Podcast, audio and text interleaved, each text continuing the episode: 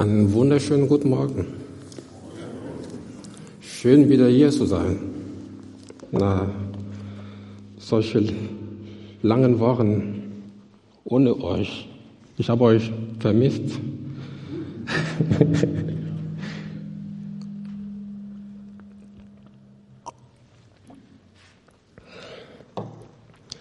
Lass uns beten. Himmlischer Vater, wir loben und preisen dich für diesen Sonntag, für diesen Gottesdienst. Danke, dass wir Gottesdienst feiern dürfen und danke, dass wir dein Wort hören dürfen. Ich bitte dich, dass du jetzt zu uns sprichst, zu deinen Kindern, dass du zu mir sprichst und dass du dein Wort segnest. Danke, dass du mich erfüllst mit deiner Vollmacht und danke, dass du mich erfüllst mit deinem Geist. Und segne dein Wort jetzt in Jesu Namen. Amen. Häufig, wenn ich die Bibel lese, komme ich an solchen Stellen, wo, wo ich denke, boah, krass. Das ist ganz schön hart. Musste das sein? Musste das sein? Eine solche Geschichte haben wir gerade in der Schriftlesung gehört. Und damit wollen wir uns heute beschäftigen. Und ich kann mir sehr gut vorstellen, dass, dass jeder, der diese Geschichte jemals gelesen hat, mit dem USA Mitgefühl gehabt hat.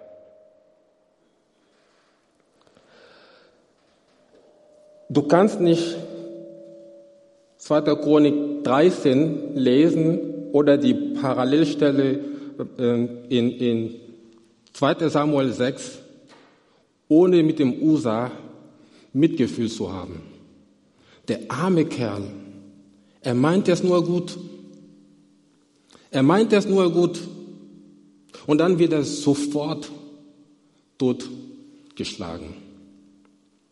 Das klingt so brutal, das klingt so hart. Und da sind solche Geschichten in der Bibel, die viele Menschen lesen und dann denken, boah, das soll ein Gott der Liebe sein. So brutal. Aber was ist der Hintergrund des Ganzen? Was ist der Hintergrund? Da, also König David hatte gerade Jerusalem von den Jebusitern erobert und die Stadt Jerusalem zu seiner Hauptstadt gemacht. Und nun war er bemüht, Jerusalem auch als, als, als das auch zum, zum religiösen Zentrum zu machen. Dies könnte jedoch nicht geschehen, ohne dass die Bundeslade wieder mal in Jerusalem zurückzuholen. Die Philister hatten die Bundeslade gestohlen von den Israeliten und sie war dort, dort bei den Philistern acht Monate lang.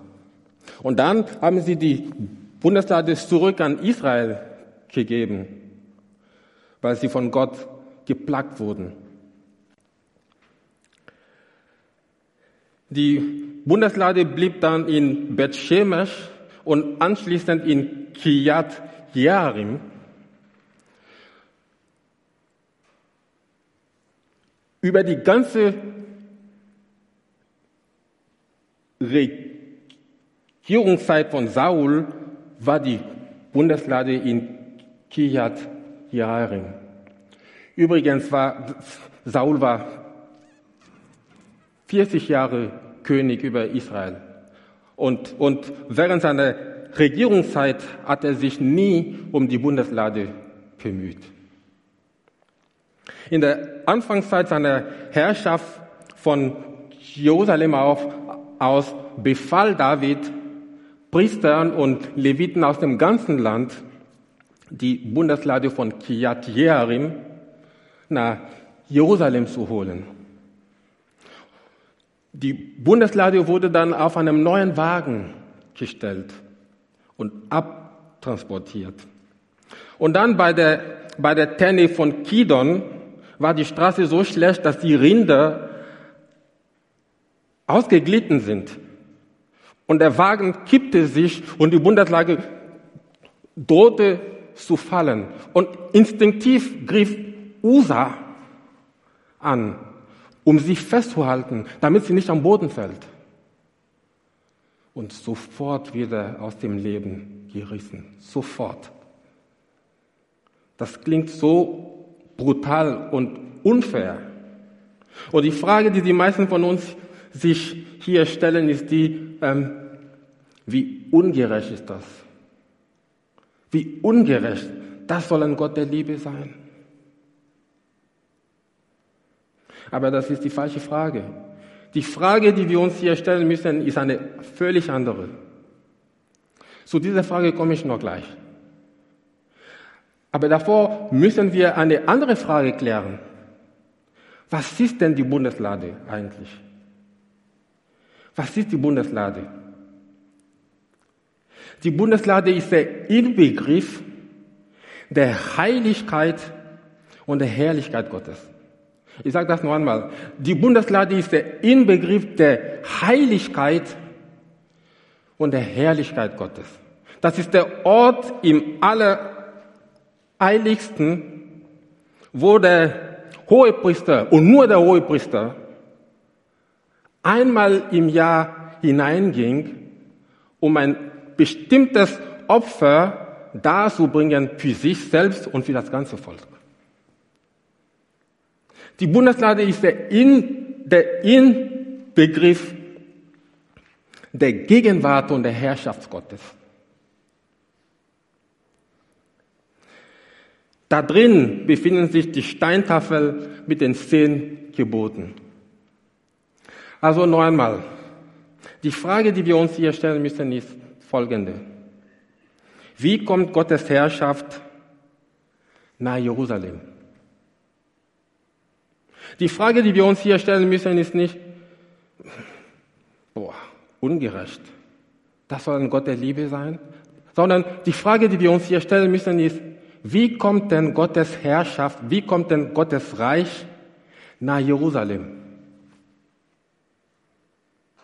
Im Licht des Neuen Testaments ist das die Frage, die wir uns hier stellen müssen.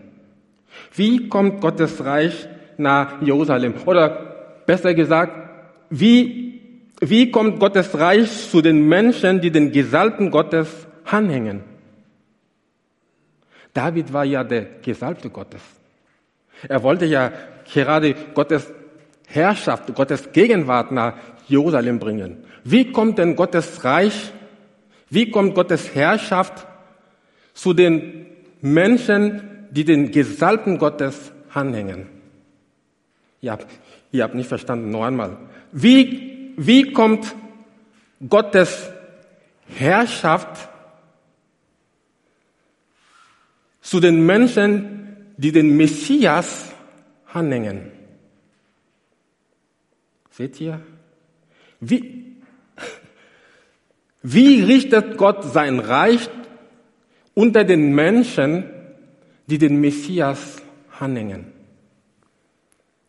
Es gibt hierfür zwei Antworten.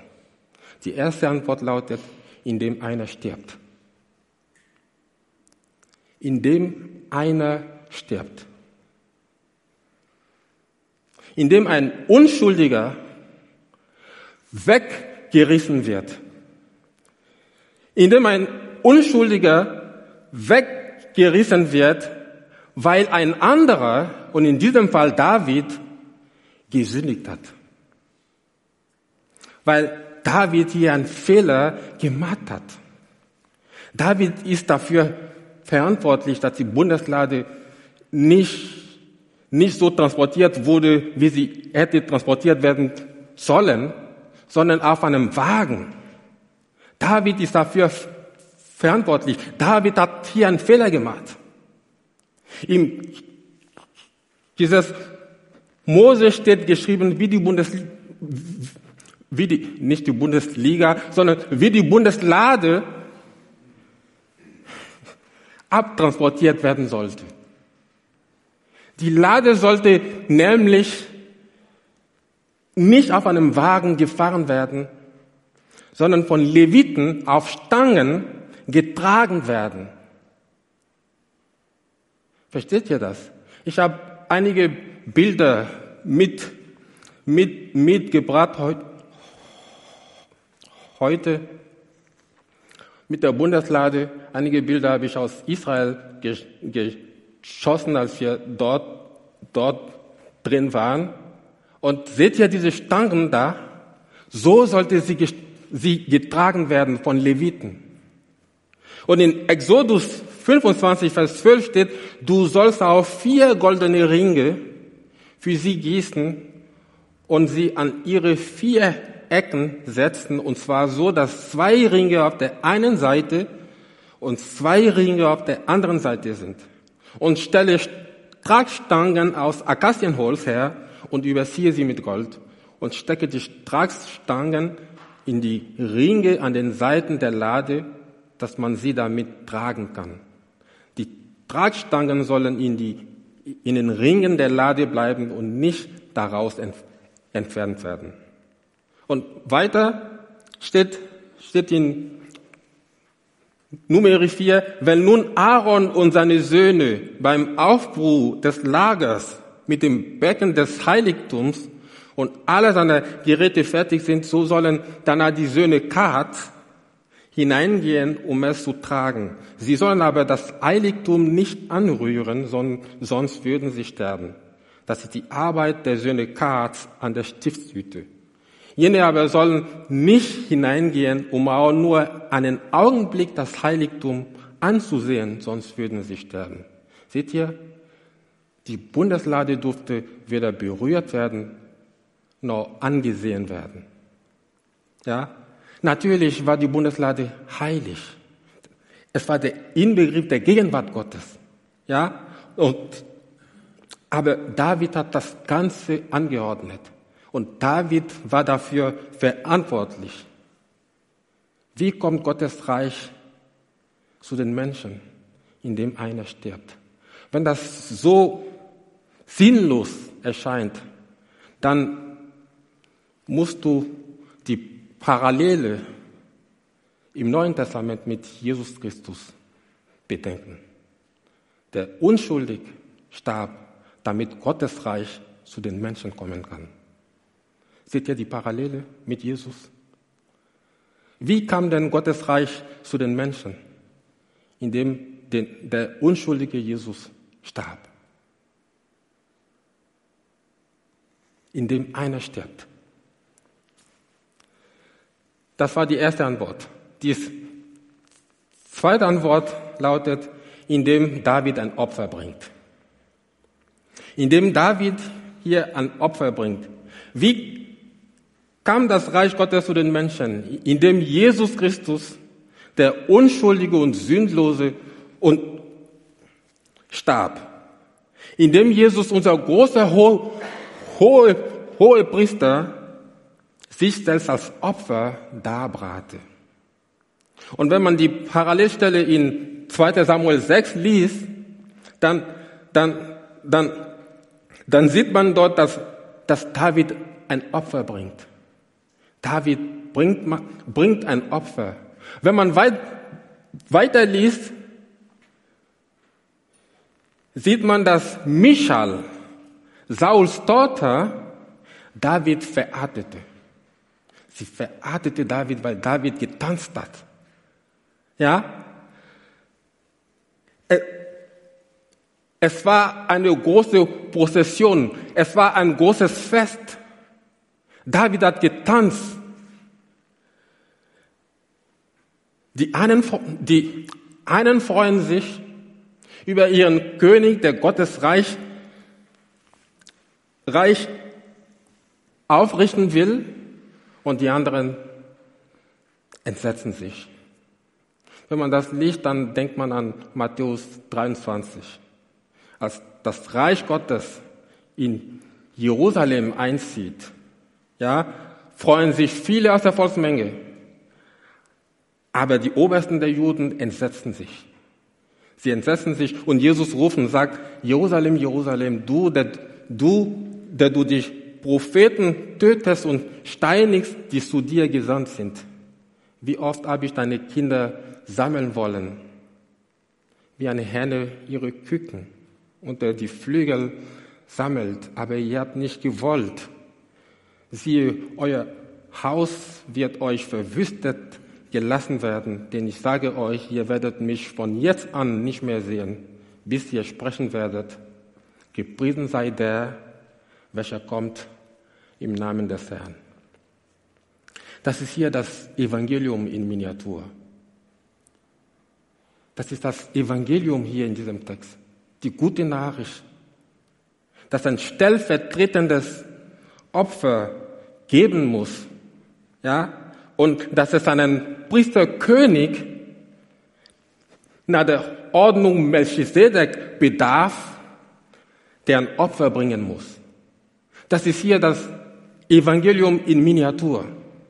Hier ist das Evangelium in Form einer Geschichte dargestellt, die ihre Erfüllung in Christus Jesus findet. Usa, der Unschuldige, der weggerissen wird, weil ein anderer, also du und ich, gesündigt haben. Warum durfte denn David hier Opfer bringen? Wer durfte denn in Israel Opfer bringen? Weiß einer das? Die Leviten, die Priester. War denn David etwa Priester? War denn David ein Levit? David war aus dem Stamm Juda. Ein völlig anderer Stamm. David war kein Levit, der war kein Priester. Warum durfte dann David hier Opfer bringen? Weil David hier ein Bild für Jesus Christus ist. Der König, Priester und Prophet. Und Usa ist ebenfalls ein, ein Bild für Jesus, der unschuldig sterben musste, damit Gottes Reich aufgerichtet wird. Versteht ihr das? Seht ihr die, die Parallele? Ja? Es gibt zwei Priesterlinien im Alten, die, im Alten Testament. Die Leviten, die Söhne Aarons und die Priesterordnung oder die Priesterlinie nach der Ordnung Melchisedek. Melchisedek ist es ein Name, der, der euch bekannt kommt, oder? Erstes Buch Mose 14. Ja, Jesus gehört zu dieser Linie. Jesus ist auch kein Sohn Levi, sondern er ist ein Sohn Judah. Jesus gehört auch zu der, zu der Priesterordnung Melchisedek. Und David als Sohn Judas durfte deswegen opfern, weil er ein Sinnbild für Jesus Christus ist. Wenn ihr im Alten Testament eine Geschichte lest, die ihr nicht nachvollziehen könnt und wo es so viele Fragen kommen, kommen dann lest sie bitte im Licht des Neuen Testaments. Alttestamentliche Geschichte und neutestamentliche Erfüllung sind eng miteinander verbunden, wie die Fäden eines Teppiches. Ja? Wenn du einen Teppich umdrehst, siehst du, dass die Fäden so miteinander verbunden sind. Das sieht so hässlich aus. Wenn du einmal wieder umdrehst, dann sieht es schön aus. Ist das nicht so? So ist es auch hier mit dieser Geschichte. Ja?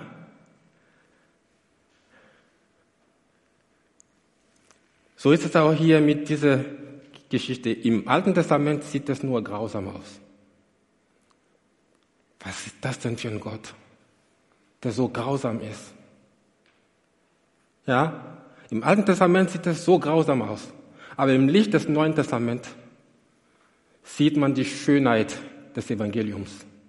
Sieht man die Schönheit der Gnade Gottes, der zulässt, dass ein Unschuldiger sterben muss, damit Gottes Reich aufgerichtet wird. Das zeigt mir wiederum, dass es nur einen Autor der Bibel geben kann, nämlich Gott selbst. Amen. Das war das eine, was ich euch heute Morgen mitgeben wollte. Nun zum zweiten. Was ist das Wichtigste? Was ist das Wichtigste in deinem Leben? Was ist das Ziel deines Lebens? Das Ziel meines Lebens ist das ewige Leben. Ist es auch so bei dir? Das Ziel deines Lebens? Das Ziel meines Lebens ist das ewige Leben. Zu erben. Das ewige Leben. Und Jesus betet in Johannes 17, Vers 3, Entschuldigung, und er sagt, das ist aber das ewige Leben, dass sie dich, den allein wahren Gott und den du gesandt hast, Jesus Christus, erkennen. Ha, ich liebe das. Jesus sagt, es ist aber das ewige Leben, dass sie dich, den allein wahren Gott und den du gesandt hast, Jesus Christus, erkennen.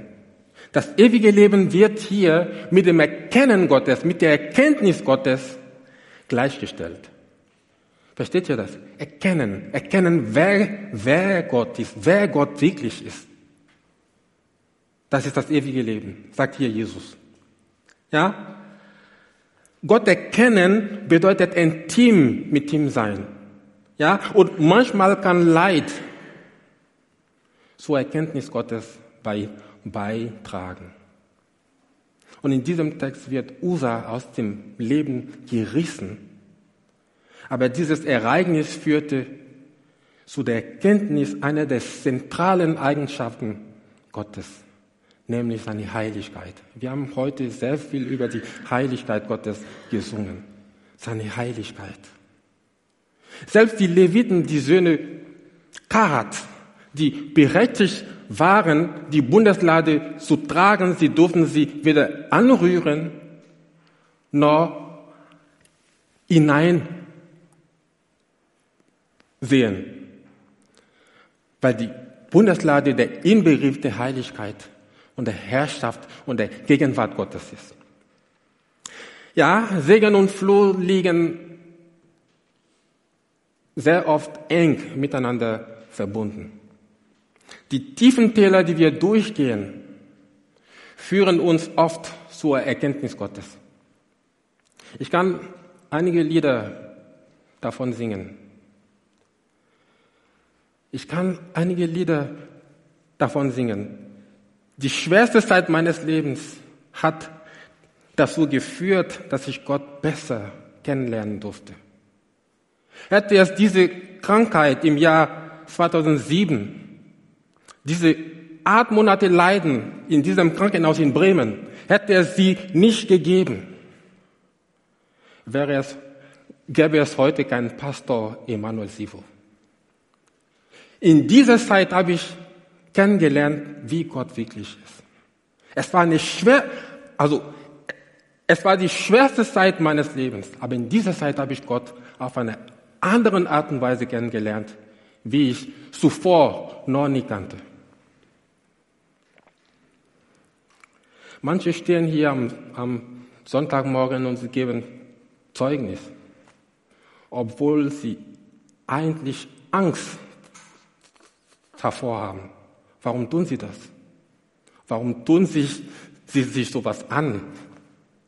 Ja, weil sie Gott hautnah erleben, mitten in der Woche, weil sie Gott hautnah erleben, weil sie ihn erkennen, weil sie seine Handschrift in ihrem Leben erkennen und wollen uns daran teilhaben lassen. Die Frage, die ich heute Morgen anregen möchte, ist die, suche ich Gott als Person, so wie er ist? Oder suche ich meine Vorstellung von Gott? Ja? Ich habe eine Vorstellung, wie Gott sein kann. Und die projiziere ich in die Bibel hinein. Wenn wir an Gott glauben, glauben wir nicht an, an, an, an, an, an ihn als Person, sondern an unsere Vorstellung von ihm. Jeder von uns hat seine Vorstellung, wie Gott sein kann. Das sage ich euch, ist Götzendienst. Die Bibel sagt uns, dass es Götzendienst ist. Wir müssen Gott Gott sein lassen. Versteht ihr mich? Wir müssen Gott Gott sein lassen. Viele von uns haben ein falsches Bild von Gott. Sie sehen Gott als Himmelspolizist,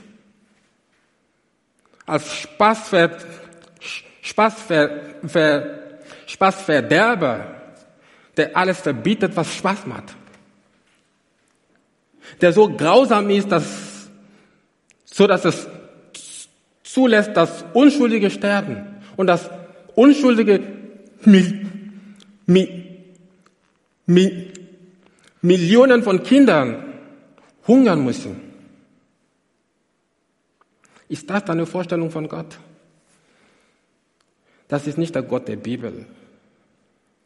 Für andere ist Gott ein Getränkeautomat, zu dem ich erst dann kommen kann, wenn ich was brauche. Wer ist Gott denn wirklich für dich? Und für viele ist Gott ein alter Opa mit Bart, der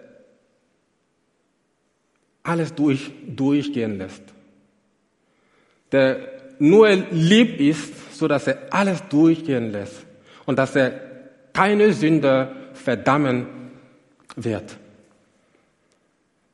Alle Vorstellungen von Gott, die unbiblisch sind, sind Götzenbilder. Und im zweiten Gebot heißt es, du sollst keine Bilder, keine Götzen, keine Nebenbilder neben mir haben. Ich bin der Herr, dein, dein Gott. Du sollst keine anderen Götter haben.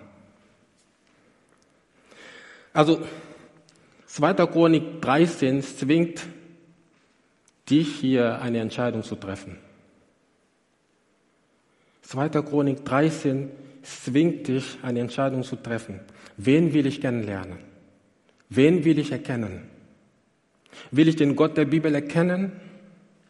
Oder will ich, will ich, will ich in, der, in der Bibel meine eigene Vorstellung von Gott bestätigt finden? Gott ist Liebe, ja. Das ist wahr. Aber Gott ist auch eine Naturgewalt. Gott ist eine Naturgewalt. Als Gott Mose die zehn Gebote gab, hat der Berg Sinai gebebt. Der, Be der Berg hat gekocht. Ein Erdbeben ist eine Naturgewalt. Gott ist eine Naturgewalt. Die Frage ist die, öffne ich mich zu dieser Naturgewalt und sage, Herr, ich vertraue dir.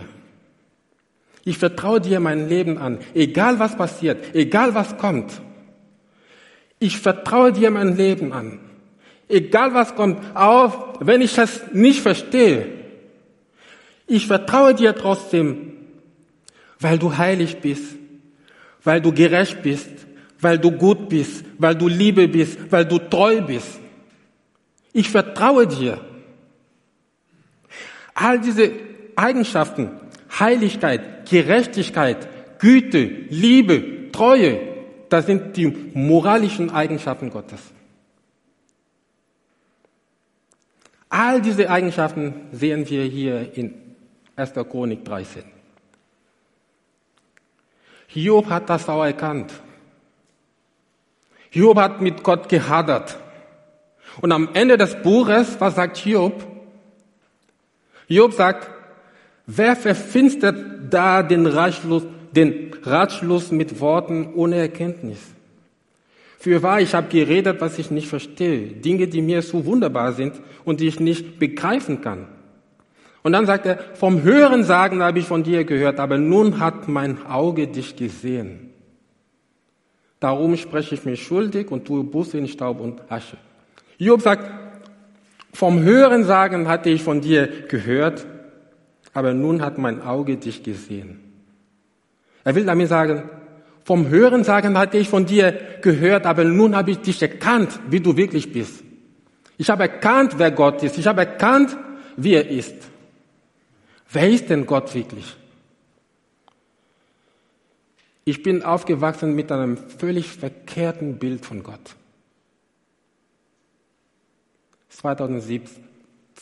2007. Und dann kam 2007. Diese Krankheit hat mir ein völlig anderes Bild von Gott gezeigt. Ich habe erkannt, wer Gott ist. Ich habe erkannt, wie Gott ist. Ich habe erkannt, wie Gott ist. Vom Hören sagen hatte ich von dir gehört, aber nun habe ich erkannt, wie du bist. Habe ich erkannt, wer du bist. Wer ist denn Gott wirklich für dich? Unsere Höhen und Tiefen sind da, um uns Gott näher zu bringen. Unsere Höhen und Tiefen sind da, um uns Gott näher zu bringen, um ihn zu erkennen, wie er wirklich ist. Und diese Geschichte ist das Evangelium in Miniatur. Das Evangelium in Miniatur. Und ich hoffe und bete, dass ihr das erkennt, dass ihr durch die Höhen und Tiefen eures Lebens, dass ihr erkennt, wie Gott wirklich ist und dass ihr ihm das Lob gebt, das ihm wirklich gebührt. Amen.